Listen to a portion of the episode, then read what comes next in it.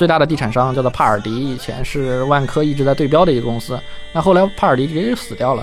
现在美国地产商是干嘛呢？做运营在赚钱，比如说我出租写字楼凭租金来赚钱，做物流地产也是凭租金或者是凭它的涨幅来赚钱，凭市值大家去金融市场上去赚钱去了，嗯，赚的是这些钱。而中国呢，地产商依然是在做销售型的住宅。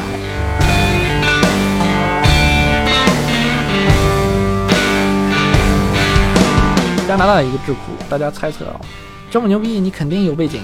然后这哥们儿直接跟财富的人说：“我当年收购的赖昌星的，当时他的生意就被我接了一部分过去。他就是说我进入能源行业的契机，就是当时公开拍卖中我拍到了他的一部分业务，他也很实诚哦。这也很正常，就是这是一个很透明的事情。Cross me over Jordan, Lord, and I'll keep heaven warm. 到了之后打一辆车，给这司机一百块钱，嗯然后我就说你拉着我跑吧，我就开始跟他聊说你有听过叶简明这人吗？然后你们这儿特别有名的一个富豪，聊聊聊，结果我换到第三辆车的时候，就是第一辆车、第二辆车都没聊出任何东西来，然后第三辆车的时候，我的狗屎运就来了，这个司机，然后直接就告诉我说，叶简明的表弟嗯也是开出租车的，而且他们前两天刚见过，刚吃过饭。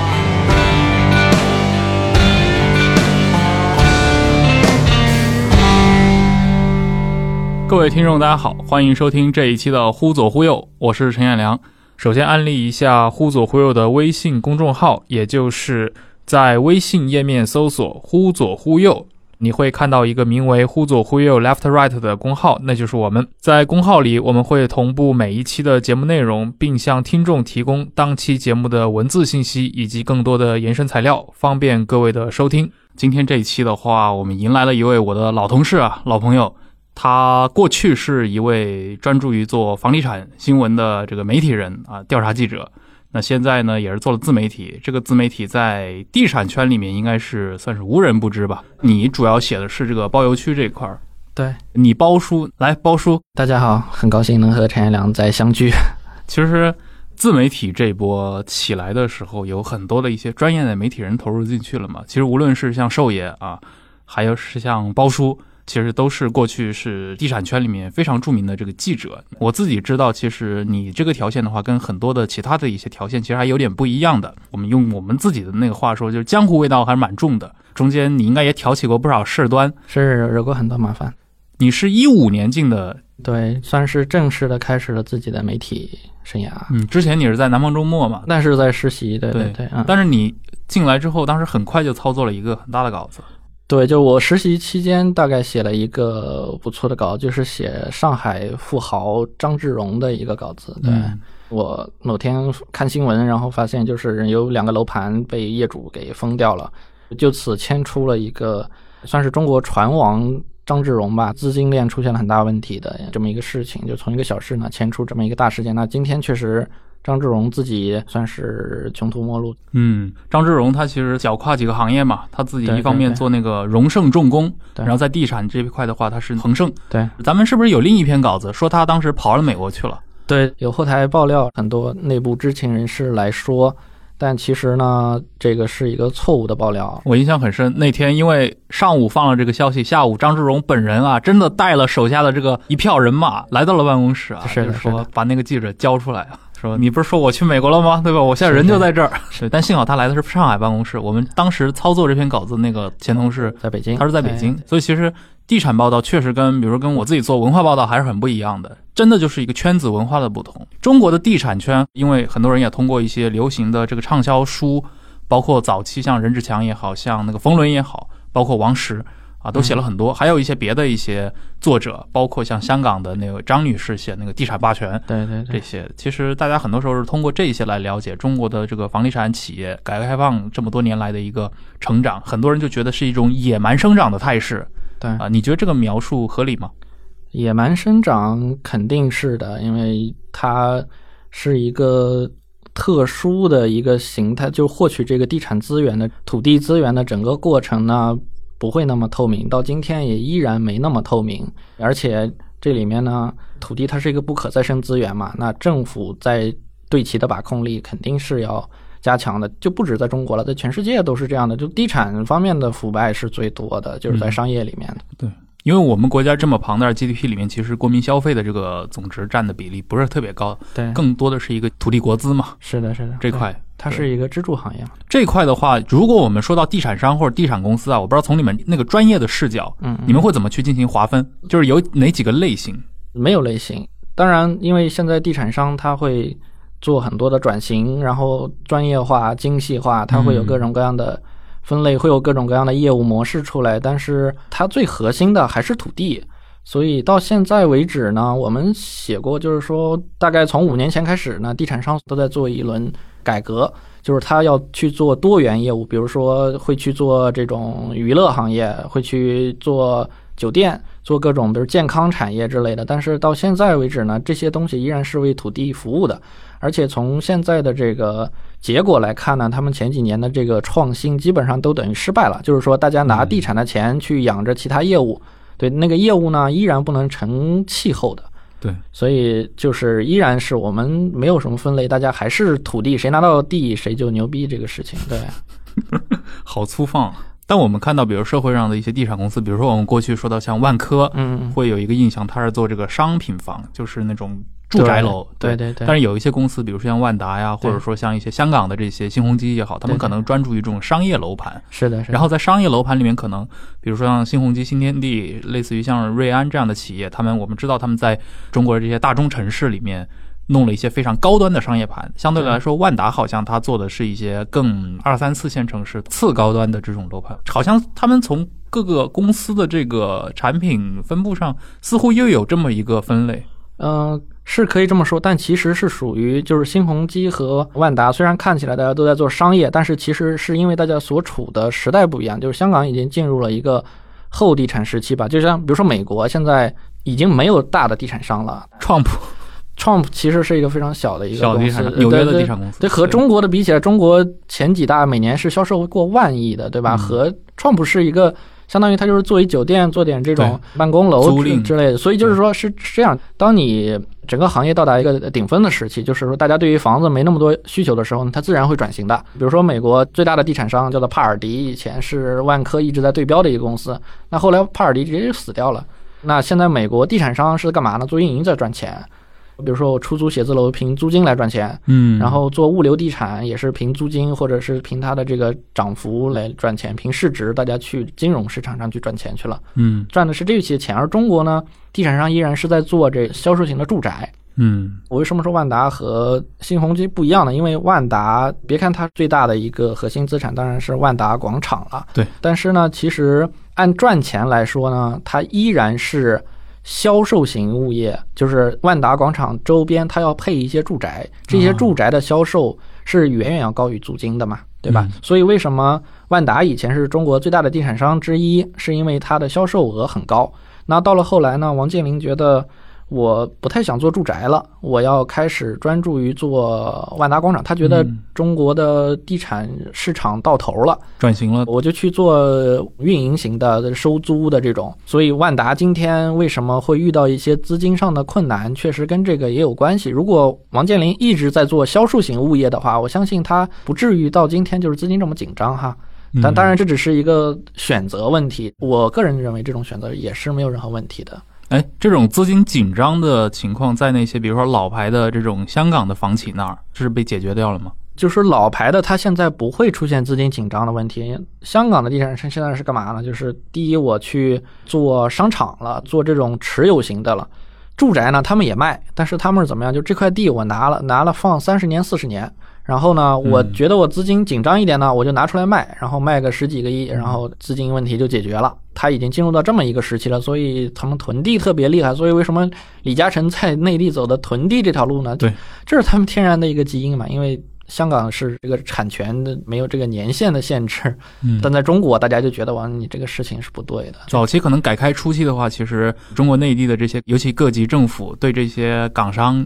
投资者，尤其房地产开发商来说，相对来说提供了非常多的一些土地上的优惠也好，对对，或者一些政策上的开放也好。但是没想到啊，就是可能很多人，比如像长实这种公司，他们在内地一囤地囤三十年、四十年就不开发，对，就往往这些地还在一些挺好的一些地段，这也是造成了最近几年大家会发现各地政府好像跟这些港商，尤其跟一些大的地产寡头之间出现了这种裂痕。对的，不同历史时期吧，就是他在那个历史时期，他是给内地是做出过贡献的，嗯他卖地的收入他是给政府了，政府用来发展其他地方。然后呢，到现在矛盾就出来了，对吧？就是说这块地不开发呢，你影响我整个片区的经济发展。比如说最典型的就是上海的真如地区，为什么一直没有发展起来呢？当年真如是那个次中心的，现在也依然是副中心，但是它的发展远不如其他副中心呢。大家认为就是李嘉诚你在这儿囤地囤太多了，然后你一直不开发，所以就不同历史时期啊，这就是不同历史时期嘛。那大家就对于地产商的期待是不一样的，是对吧？是，所以这也是说为什么地产业它就是这样一个，就是政府一定要强管控，就是这个意思。我们今天看到很多事情其实没有那么复杂，嗯，它是一个从逻辑上你就可以得出一个结论的。对对，其实提到这个香港的地产商和内地新兴起的这些地产商的这种关联啊，其实也有几个很有意思的一些点。嗯早期的话，肯定是大陆是没有这个房地产开发商这种行业的嘛。对那改开之后，我们说改革开放有总设计师小平同志，对吧？改革开放也有一群包工头们，对这可能什么霍英东、李嘉诚都是在这一类里面。那他们带来的这一批商业，比如说霍英东，他其实应该是像广东的那个广州的白天鹅宾馆，对对对对然后像啊八十年代，他们其实在中国带来一波第一批的开发。对，那是不是在同一时期，中国内地的这个房地产企业也就开始走这个自我摸索诞生的这个路线了？还没有那么快，因为当时我们的土地市场没有放开，只是对于外商放开了。啊但对于我们自己人呢，是到深圳才第一次开始出现招拍挂，就是土地拍卖这个事情，嗯是从深圳开始的。那慢慢的地产商开始积累，那已经是很久之后的事情了。嗯，冯仑当年一直有个口号嘛，叫“嗯学习万科好榜样”。对，为什么万科在九十年代对这批商人有这么大的号召力？就是因为他的领导人王石，嗯因为他领导人王石，他很早的建立了一套职业经理人制度，他用的都是精英，他用精英来治理。比如说现在的万科董事长郁亮，对吧？嗯他是北大毕业的吧？嗯对，就是说当时他们第一批开始用。大家是不可想象的，当年说北大清华的毕业进地产公司，地产公司都一帮土包，对吧？大家是不愿意这样做的嘛。但是就是他开始用高层次人才来做地产，然后用中国最聪明的一批头脑，然后大家去想我们地产要干什么事情。嗯所以呢，王石为什么到万科到今天依然是中国最大的之一？当然，它销售额已经是第三，但是说它对于行业的这个示范意义依然很大，就是因为这样，就是它一直在吸纳中国最聪明的头脑。嗯，好像也因为他这个股权上的一些提前的设置，导致他免于后来的一些很多九十年代中国企业会遇到的这种，比如国有资产流失的这么一个问题。其实一直就算是一个私营企业，就是说它一直是以私营企业的面目出现的。虽然以前它的大股东是华润，对，但其实华润不怎么参与经营嘛，都是这帮职业经理人大家在做，所以和这个国资是两回事情。我个人其实长期有一个疑问啊，嗯，其实最近几年的话，尤其近十几年来，中国内地的这个房地产企业膨胀的速度是非常厉害的。你像我，其实我一三一四年的时候，当时也短暂的跑过房地产市场，嗯，可当时看了一些财报，那会儿的整个销售额还在一个千亿的规模，对市场上还在讨论谁会成为第一家万亿销售额的公司。对，但到今天几年过去，这个万亿销售额应该是有好几家了吧？还没有，还是没有。还没有。表面上是没有的，因为大家谁都不愿意去做第一个突破万亿的公司，包括碧桂，因为只能在碧桂园和恒大之间产生嘛。嗯，两家都是不太愿意去做第一家突破万亿的公司。为什么？意味着整个社会对你的观感会很差，说哇哦，你你这垄断地产商本来就对你观感很差，不，这是他可以去控制的吗？当然可以控制啊。我就比如说我销售了之后，我不报，我不放在我的财报里面，放到明年的财报里面是可以的，这样是是有很多会计上的操作的。嗯，啊，是，包括当时的龙湖嘛，我记得一三年那会儿的话，当时很多讨论的是龙湖这家企业，对。本来它是有成为一家巨无霸的潜质，对。嗯，当时在讨论这些问题啊。呃，我的一个想法就是，其实那伴随着同时期有另一个议题，就是香港的这些老牌的嗯。啊这些房地产企业似乎正在从各种榜单上掉下来。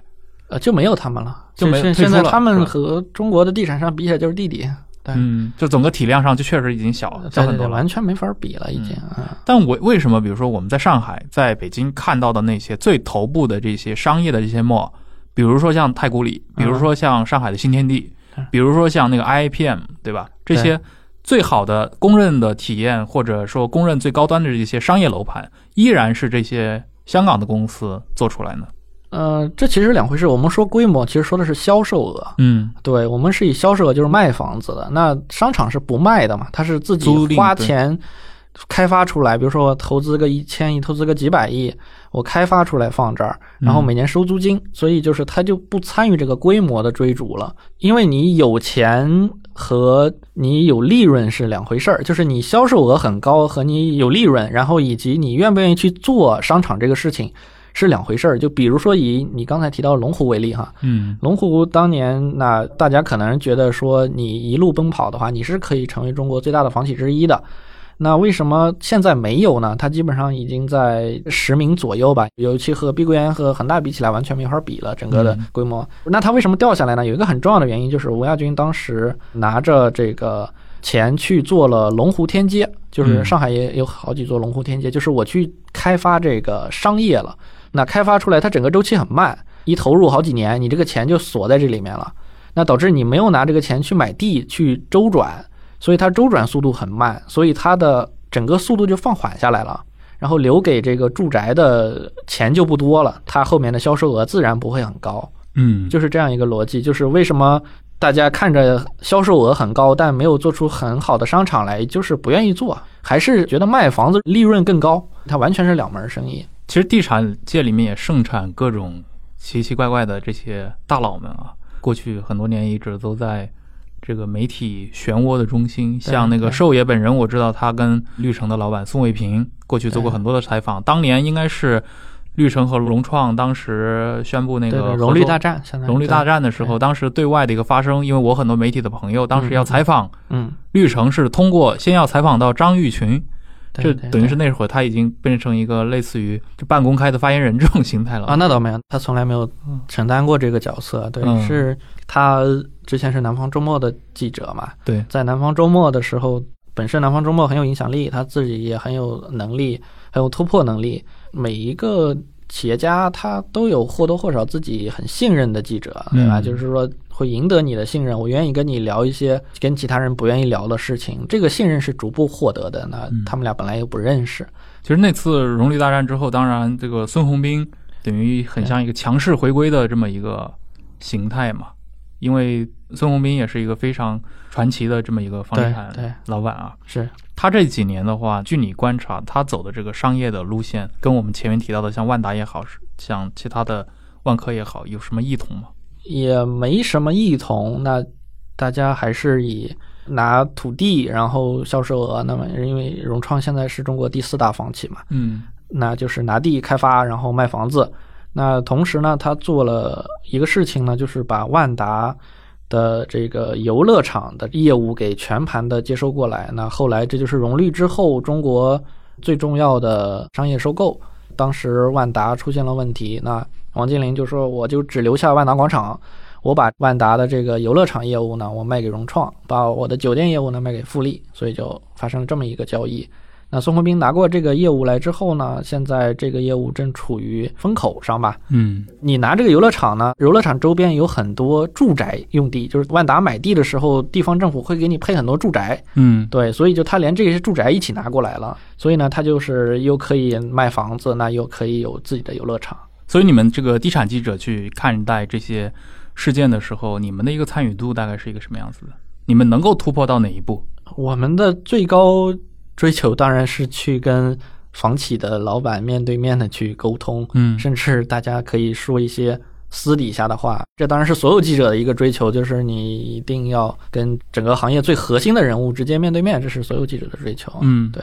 比如说想尽一切办法了，引起他的注意。大家都是陌生人嘛，从陌生人起步，对吧？嗯然后，那我通过我的报道打动了你，对吧？嗯或者说你不同意我的报道，那你找我来，对吧？我们聊一聊，或者说你很欣赏我的报道，那我们也可以聊一聊，对吧？嗯我写到你心坎儿上了，这就是记者的区分度就在这里了。这种故事好像确实也蛮多的。这些房地产老板确实会去看很多主流媒体，可能最近几年就看公号上的一些这种比较重磅的一些报道。比如说我在地产行业呢，我就是因为寿爷本人他一直是算是行业内比较好的地产记者之一嘛，他也是我的编辑以前啊。那他早年间，比如说大家会看到他和很多房地产的老板，大家可以私底下就有一些沟通，可能就是一个日常沟通之一。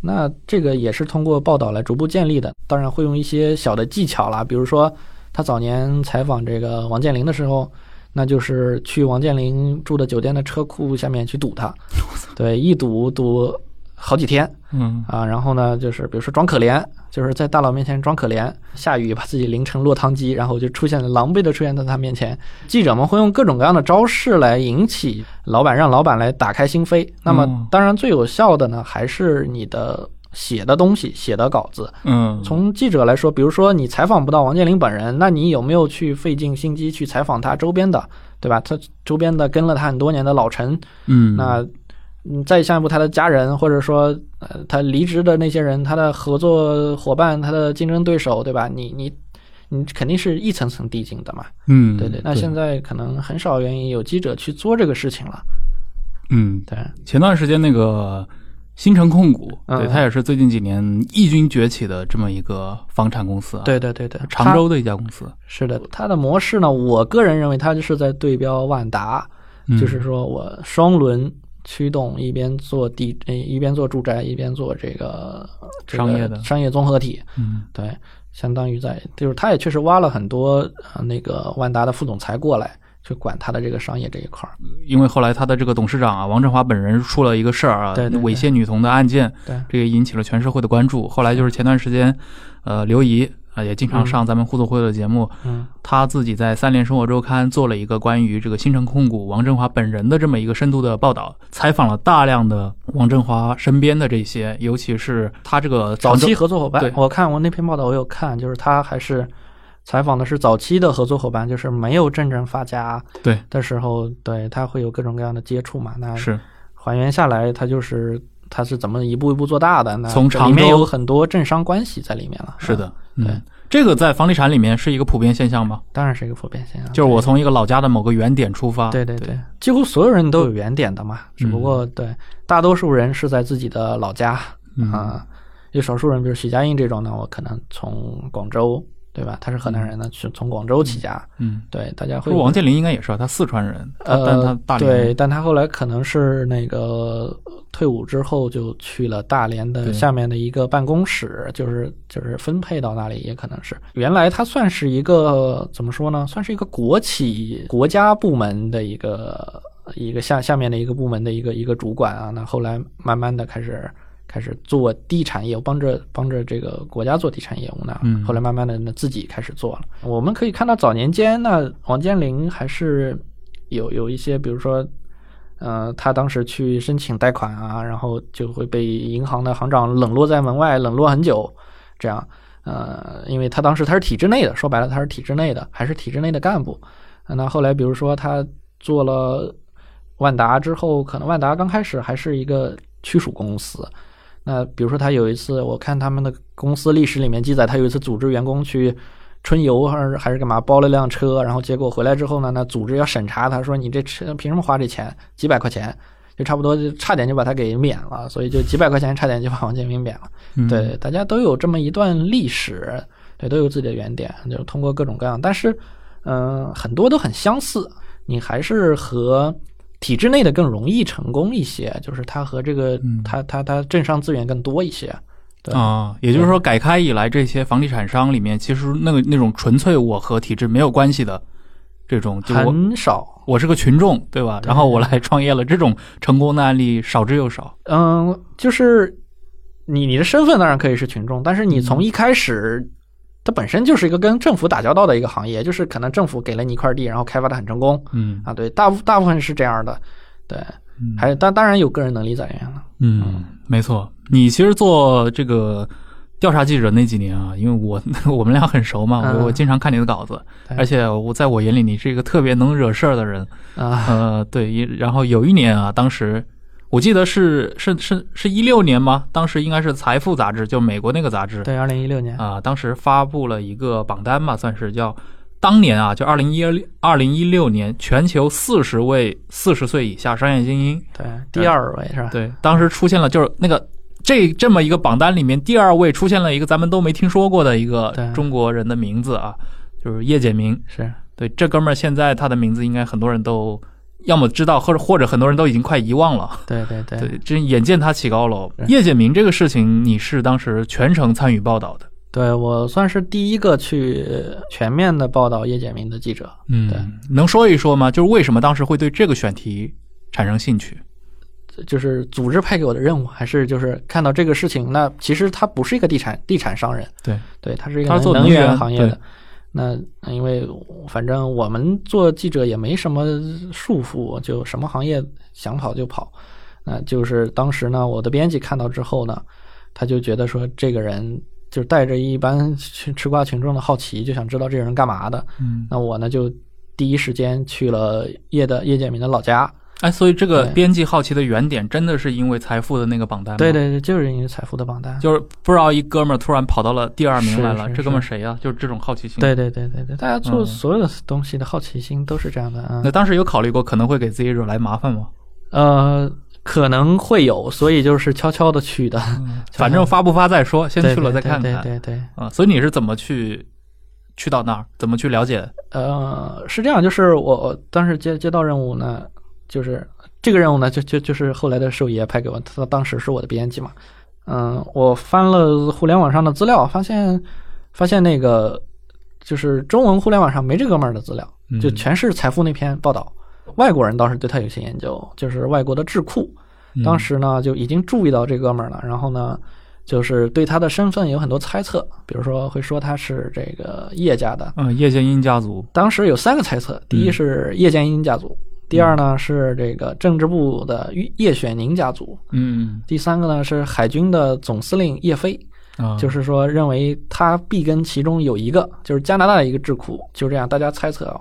这么牛逼，你肯定有背景，对。而且你做什么能源生意，这是是一般人能做的吗？是，然后这哥们儿直接跟财富的人说，我当年收购的赖昌星的那个，嗯，当时他的生意就被我接了一部分过去，就就啊，直接这个是他直接跟财富杂志跟人说财富杂志的，说的，对对对，哦就是说他当年收购了一个一个一个东西，对，就是当年远华案赖昌星遗留下来的这部分资产，对其实当时经历过一些公开拍卖，公开对财富说了这事儿，说我收了一部分赖昌星的资产。他就是说我就是进入能源行业的契机，就是当时公开拍卖中我拍到了他的一部分业务，啊、他也很实诚啊，我觉得。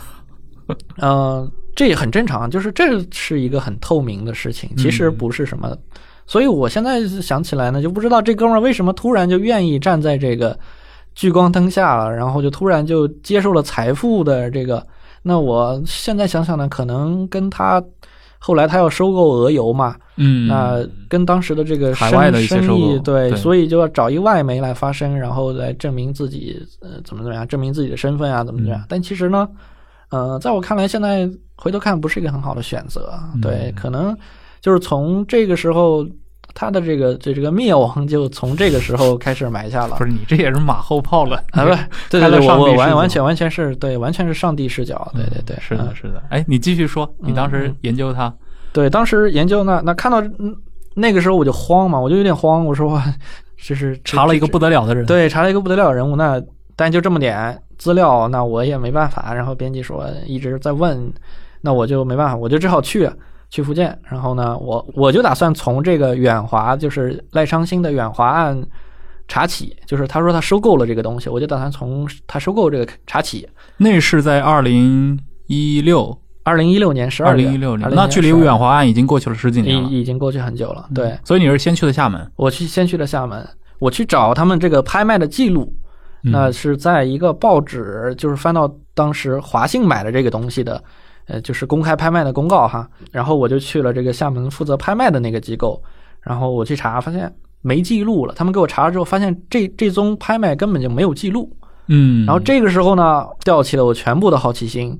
然后可能就是记者，以前记者很愿意干的一个事情，就跑到这个名人的老家去去看一看。嗯，对，然后我就开始完全对这个人产生了兴趣。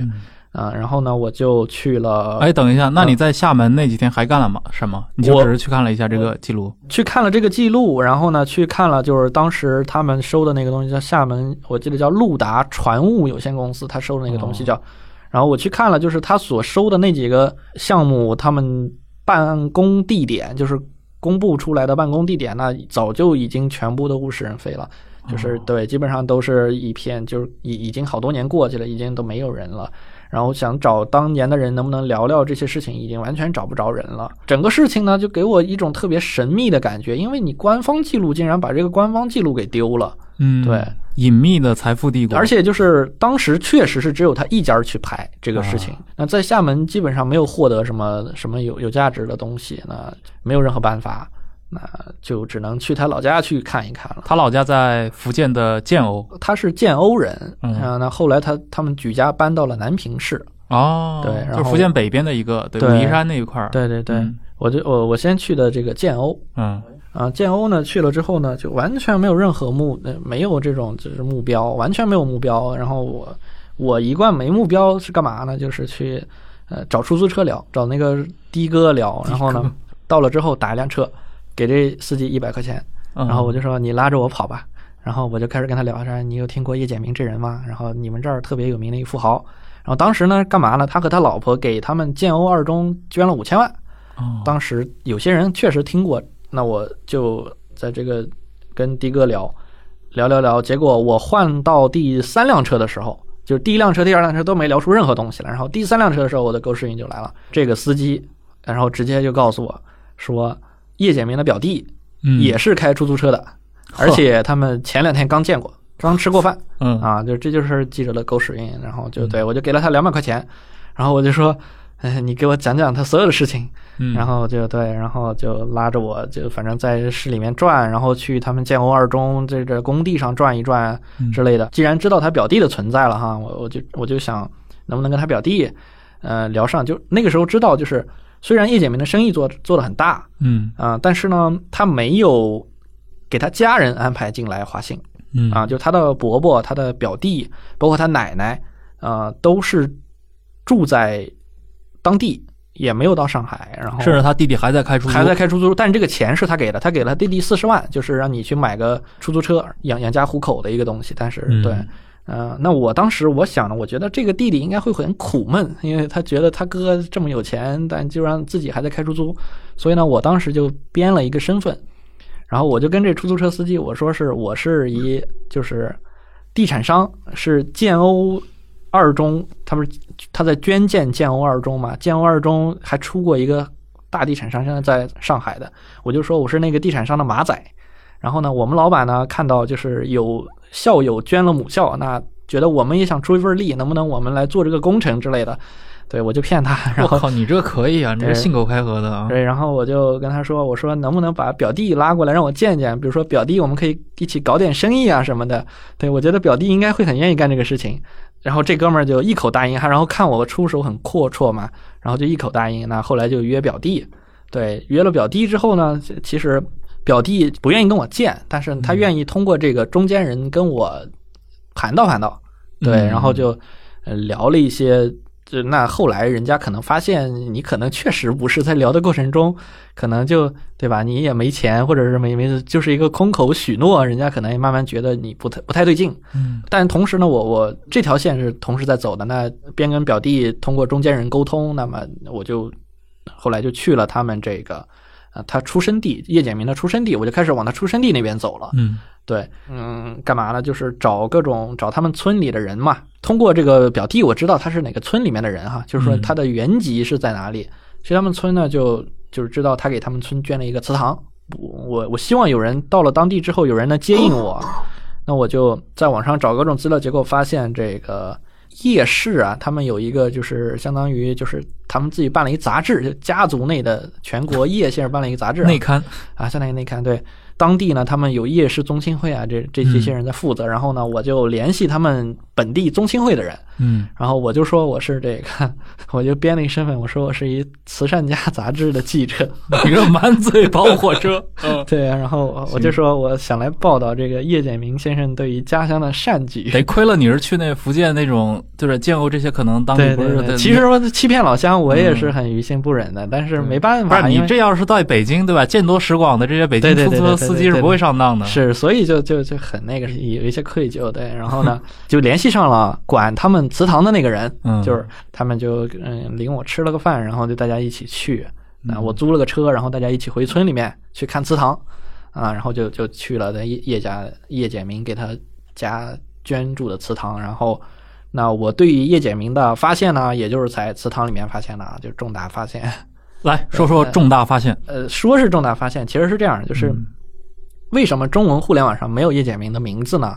是因为这哥们儿改过名儿，就是他改的也不大，就是从叶建明建设的建建设的叶建简明，简单的简对。嗯但是这个信息呢，我觉得只有去过祠堂之后的人才能发现，就是嗯记者采访是采访不到的，很难采访到。嗯是嗯，呃，呃为什么呢？就是我去了祠堂，然后呢，就看他就是这个听他讲各种村里面的故事啦，就是大家村里面与他的这个交集，听得懂吗？还还是可以说普通话的。他哦们对对对，这个时候就知道他爷爷葬礼的时候，啊这个时候就知道他爷爷叫谁，不是叶剑英，也不是叶、嗯对，这个神话就是从那会儿破的。对对对。这这个故事我，因为我我印象很深嘛。咱们有一次在北京那个在应该在天津蓟县或者在哪，对。在那个酒店的包房里面，当时我们这个钱东家的大老板啊也在那儿，当今也是这个中国传媒很重要的一个人物。他也坚持认为，在当时认为叶简明一定是叶家的这些权贵家族的子弟，但后来你当时就说我进了祠堂，你是看到了他爷爷的照片是吧？呃对，这这这这就是他他们家整个历史就搞清楚了嘛。嗯他们那地儿啊，他们那村啊，风水特别好，就是村前有一条大河，叫做瓯江，嗯有大江。然后呢，大家就看看竹子呀，看看木头啊，然后顺着瓯江，然后运到南平去贩卖。就是就是他爷爷是一木匠，那到了他父亲这一代呢，他们就搬到了南平下游的南平市去了。对，所以就去了他们家，就知道了，哎，这是就是一普通人。他们老家人也不知道这人，因为他从小生下来就不是在这儿生的，在南平生的，也没回回去过啊，啊，就是建祠堂的时候回去了一下。所以他等于他这一支在他们整个那个我们说假设是个叶家村吧，里面也不是那种说嫡系的占主要也是嫡，也也是人家也是嫡系，但是呢，嗯就是说但搬走了搬走了，搬走了。后来大家关系断了，但是嗯。有钱了之后就来，就听各种传说，就比如他爷爷死的时候，某军区派了两辆大巴，然后哦拉着这个干部，嗯。大家着装统一，然后去参加葬礼。匠心闪耀，对对，当时就是村里面整个震惊了，就嗯。我没见过，然后就随便一个都是告诉他我是什么什么的将军啊之类的，啊，就就是正军级干部，对，直接就把这个村里面的人全部震倒了。然后他奶奶都不信这事儿，就他奶奶都不知道孙自己孙子这么大出息。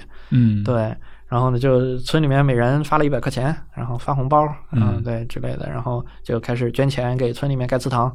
他这个发生在哪一年呢？二零一三年，一三年左右，二零一三哦。年，对，2013所以你是在大概三年以后去到那儿对对对，了解了这些事儿，这都是老乡告诉你的老乡告诉了他，对，嗯反正说了很多事情。那管祠堂的呢是他爷爷的发小，啊。他他就说我们还有一族谱，你要不要看？我说哎，你把族谱拿出来给我看一下。然后哎，族谱打开族谱，这就知道叶剑明原来叫什么了。嗯为什么能看出来？就是他的四个兄弟姐妹啊，中间那个字儿全是建设的建，所以呢就非常明显，就是他改过名儿了，嗯，对吧？其实也就是只有看过族谱的人，你才能发现这事儿嗯，啊。所以就是较出来的。对，就比较出来。那我后来呢，有一个新京报的记者也去了。嗯然后这哥们儿呢比我去的晚，他也看了族谱，他自己没推断出这一层来，你知道吗？啊，就是他后来他托人来问我说：“哎，你怎么知道他原来叫叶剑明？”我说：“我操，他妈的谜底就在你眼面前眼前，对吧你都是翻开族谱，同一辈的全他妈是剑，对就他一个改对成了简四个兄弟姐妹。然后在这一刻呢，叶简明的身份呢，就是叶剑明叶简明这个身份呢是是神的身份啊，就当时大家认为这是个神。嗯，那叶剑明呢，就是一个农村青年，普通的城市青年，这这一层就。你把叶剑明和输入百度里面就有很多资料出来了，啊就突然就发现年轻时期在，他也是当地一个小企业家、小创业者，对，那他的整个脉络就突然清晰起来了。所以我说，主要的对于后来的记者的一个贡献也是在于这样，就是说我我我把他就是前面这些事儿给翻出来捋。清楚了。所以后来找叶剑明的资料，你对你是发现他是在南平了。然后我就去了南平市，就又回了南平市，回了南平市呢，然后就整个就去捋他整个的就资料，就基本上非常清楚，因为也有工商资料，嗯。然后也有一些当地的当年的一些小豆腐块儿的报道，对，然后呢，这哥们儿呢，他跟着他爸，他爸不是搬到南平了吗？然后呢，他们就也是在木材厂，因为他爷爷干木匠的嘛，他爸爸也干木匠的，就进了木材厂。我怀疑他是就是那那那他后来他就去了木材厂的这个当保安，我就去找了木材厂当年的厂长，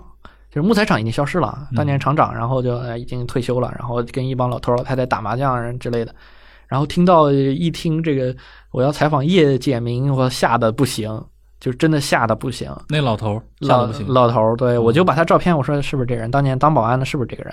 他说是的，然后就吓得不行，就把我赶出来了，你知道吗？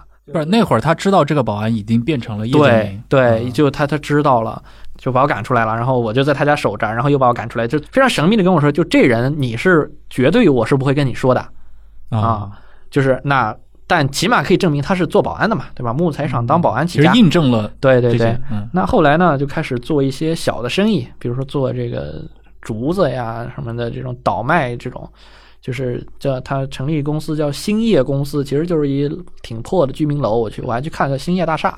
那后来呢，就是他就是还挺有商业头脑的。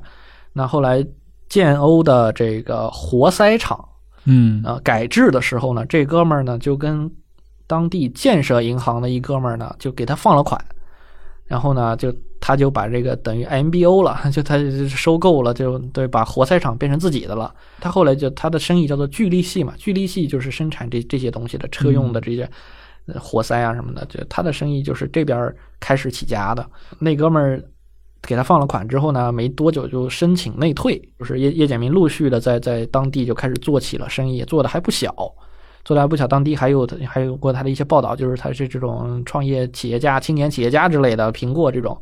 对。啊，诡异的一刻就到了，就是大概几几年，二零零零年吧，他就去了香港，嗯，从此就是回来之后，叶剑明就变成叶简明了。他是以零一年从香港回到建瓯的，对，差不多就具体的，我对，差不多就是那那个，他去嗯。深造了一下，我估计是去对对，然后我印象很深啊，就是你当时写了那篇报道里面嘛，其实他的这个发家从一个很普通的对。人家，对一个木匠的孙子，一个木匠的儿子对啊出身，然后他是很年轻的时候，应该是九九年，他才二十二岁，对对。他也是参与了当时可能地方的那种国企改制嘛，对对对。一个国企的改制重组，就是你刚刚提到的那个活塞厂，然后成为了一个呃所谓的这个聚力活塞的这么一个公司。对对对。其，实当时还是一个很小的一个当地的企业，还呃就还还算可以的一个嗯。企业啊。然后那后来就很诡异了，整个事情就是他从香港回来之后就质变了，对，嗯。就是华信就是那个时候就开始了。他是在香港成立了一个贸易公司。就他是有一些公司，但这些都不重要。我觉得啊就是他在香港一定是被选中了，就是一定是嗯，这进入了不可说的部分了。我觉得嗯在香港这一段是我感觉是到现在没人能说清楚到底发生了什么事情嗯啊。但是回来之后确实就不一样了。嗯，就华信系开始，就二零零三年他到了上海嗯啊，然后呢，后来他整个人其实就是这样，就他整个华信系啊，就相当于是一个呃，他们是叫做常委，然后他们叫常委啊，他是主席嘛，下面都是常委，哦。他们他们是这样的，就嗯他的整个常委呢，就相当于自己的绿林好汉的兄弟，嗯，就是各门各派，你带着各各自的企业，带着各自的资源来投奔我，都收了。都收了。那这个时候就其实出现了很几波，好几波，嗯就是他是就整个华信系其实是好几波人投奔他而来。第一呢，就是他当年在建瓯的这帮兄弟。嗯。啊，就是当年就是叫做我们叫做后来叫做巨力系，嗯，对，就是他当年的这波这波兄弟，嫡系部队。嫡系部队。嗯。那还有一波呢，就是他后来说收购了这个赖昌星的这这波人，叫做算作航华系吧，叫做。嗯嗯嗯，，对航华石油。嗯。石油系。这那他后来的总裁就是呃华信的总裁就是航华石油原来的这个高管，嗯对，就是等于赖昌星的手下。嗯，所以他的能源这部分业务也是由这个航华这个时候带过来的。就是在那一年，厦门远华失去了自己的这个石油牌照，嗯然后呢被华信拿到了，就是这这一波。那还有一波呢，就是不可说的一波，啊嗯就就不可说的那一波了。就是我觉得，就是一种就是他被某种力量选中，那另一种就是说他自己利用利用这种力量来，就是说扩大自己的这个这个影响力。嗯影响力说白了，在中国，什么叫影响力？就是信贷额，就是我能从银行借多少钱出来。整个华信就是我从银行借了很多钱出来，然后就这么建立起来的，滚起来对，嗯滚起来的。包括对他个人的很多神话、很神秘化的一些猜测，也是从那个时候，是因为你办成了这些事儿，对吧？最开始可能是一个很被动的对对对备选中偶然，你作为一个傀儡，对，但是你在这个过程中，尤其你又是姓叶，是。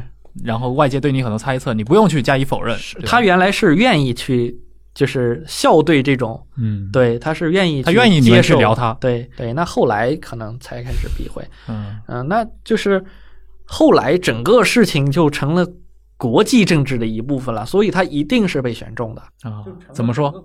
我当时去翻这个叶简明在福州，嗯嗯，那叶叶简明后来拉了很多这个军界的人来给自己背书，嗯很多老干部，嗯比如他会办很多画展，找很多老将军，然后来自己的公司担任常委，嗯，对？吧？然后来就是什么各兵种都有啊，啊，然后来担任常委，然后担任顾问，然后来给自己背书，嗯，这必然意味着他进入了这个圈子了。他倒下来的这个前后是一个什么样的过程？起因就是这个他的秘书长，他放在香港的一个秘书长被美国人被被抓了，嗯，被抓了，就是涉嫌贿赂。我知道是那个谁的丈夫嘛？何志平，对，何志平是那个他的那个丈那个胡，对。他他他老婆是那个很有名的打星。对打星当年的那个叫做胡慧中。霸霸王霸王花，霸王花胡慧中嘛，对。是胡慧中的丈夫。嗯对对。对，所以那我后来我我觉得就就觉得说选这哥们儿的确实是个错误，因为这哥们儿吧平时装着还挺有有模有样的，但是一说话就露怯，就是可能高中没毕业，嗯，然后就一最说话终还是这个底子的问题。他出身就决定了他是真的决定了他上限嘛，就是跟媒体说什么头上长角，说我生下来头上长俩角，然后对，然后很无厘头的一些对就开始说这些事情了，然后包括他有一次在媒体上公开，那会儿离他倒霉已经很近了。嗯他说什么要我们不做胡胡雪岩，对对对对，就这种话，我靠！我当时听了之后他在想啥呢？这就这个很就很幼稚。但是下面的人呢，我估计呢，又又碍于就是说，没法跟他提这意见。叶主席嘛对，这都是主主席了还没法还说什么呢提意见。对，嗯那他当时估计就飘了，对，嗯然后说了很多，就是就但从一说话就能看出来，这哥们儿怎么说呢，就是一傀儡啊。那一个成熟的商人怎么会说这些东西呢？嗯对，至于是谁的傀儡，那就答案也其实比较明显嗯，啊。好，这个算是非常精彩啊！这个包叔投身自媒体行业之前，呃，搞过的这些 这惊天大案，啊，虽然这些稿子也没法真正的最后发出来，甚至在中文网络里面存活出来，嗯、但是所以很多时候有的人说你们记者行业，对吧？这都污名化很严重，但其实一方面这个行业是一个非常强调专业性的行业，真的是强调专业性的行业。嗯另一方面，其实他们做了很多有价值的工作，甚至是是一半以上有价值的工作，是我们大众你们可能真的看不到的。你后来就去做自媒体了，好像没过多久，二零一八年吧，二零一18八年对对，真是隔了一年多。多，反正你也知道的嘛，当三四年就算老记者了。现在对对，迭代速度太快，要么做公关去了，是要么就做自媒体。对，但其实你做自媒体之后写的东西，感觉其实关注的领域啊，跟过去还是比较接得上的。我们团队基本上都是传统媒体出身嘛，大家还是其实还是那一套行事嗯办法那一套，只不过写作风格上面会有一些变化。嗯但偶尔也会突然为这个社会振臂一呼啊！啊没有没有。我说的是当时那个疫苗之王那篇稿子，啊，对，那个也没有，就还是正常的操，就是一个记者的直觉和、嗯。对，就是就是你直觉反应，大家对那篇稿子影响力特别大，而且它是一个从自媒体当中爆发出来的一篇稿子。对是的，对。嗯，那大家可能就是觉得说，哎，自媒体也可以有这样的影响力，可能影响了很多媒体人，他觉得他愿意更愿意去从事这个行业了，我觉得是嗯好的。那另一方面呢，可能会让自媒体就更被这个盯着，你的空间会会更有更有限了。其实，嗯，有好有坏吧。嗯嗯，我自己的一个观念，我还是强调呃新闻专业主义的。嗯就是我觉得你不用去想着说什么为国为民振臂一呼这些事情，还是说，就是我提供的信息，真的，我遇到一个事儿，我有采访，我遇到，对我还乐意去采访，去实地跑一跑，我觉得这就这就这就行了，嗯就不用再去想怎么样了。对，那我觉得反正新闻专业主义现在就是怎么说呢，也慢慢的在在在消亡吧。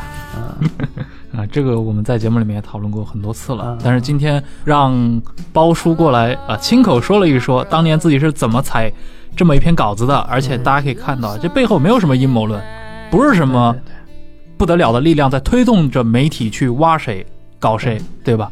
其实背后就是一个财富杂志，其实说白了是个编辑的好奇心的对对 对，搅和出来的一个故事。是的，啊，当然我们也不能说像这个故事的主人公后来的一个倒霉跟这个报道有任何的关系。其实说话说实话也没关系。完全没有。对，当然像包叔做的这个调查本身的话，它可以给后来的人们去了解这一段时间的历史，提供了一些非常详细的一手的资料。可以说，如果没有当时的那个好奇心，去促使他在那个时间点去做这些的采访，包括去到他的祠堂里面去，那后来，且不说大家能不能想到去干这些事儿吧，对吧？就算你去了，你可能面对的当时的整个的环境，他老家的这些人的一些应对，都可能是很不一样的。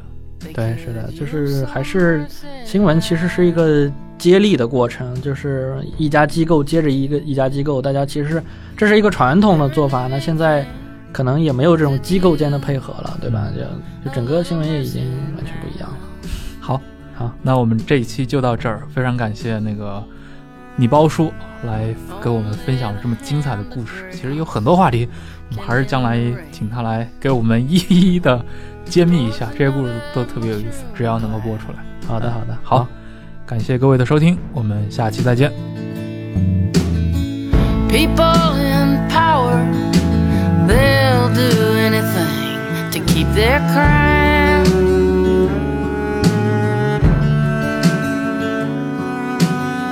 I love life and life itself could use some mercy now.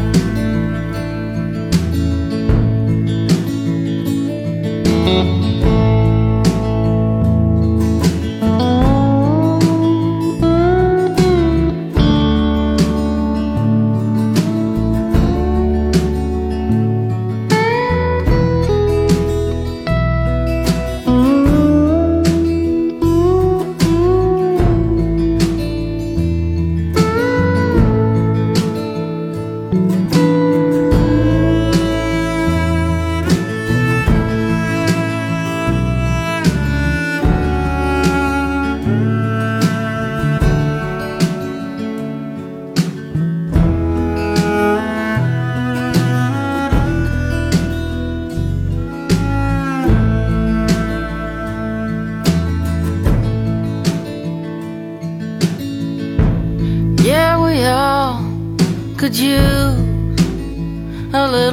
now.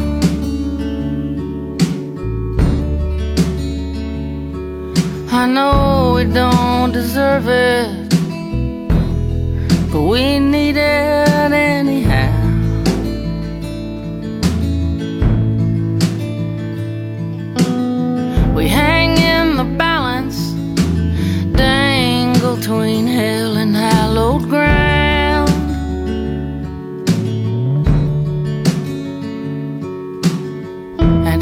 single one of us could use some mercy now.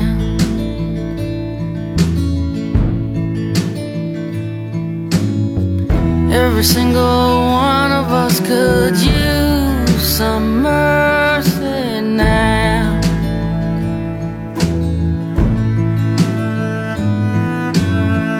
Every single one of us could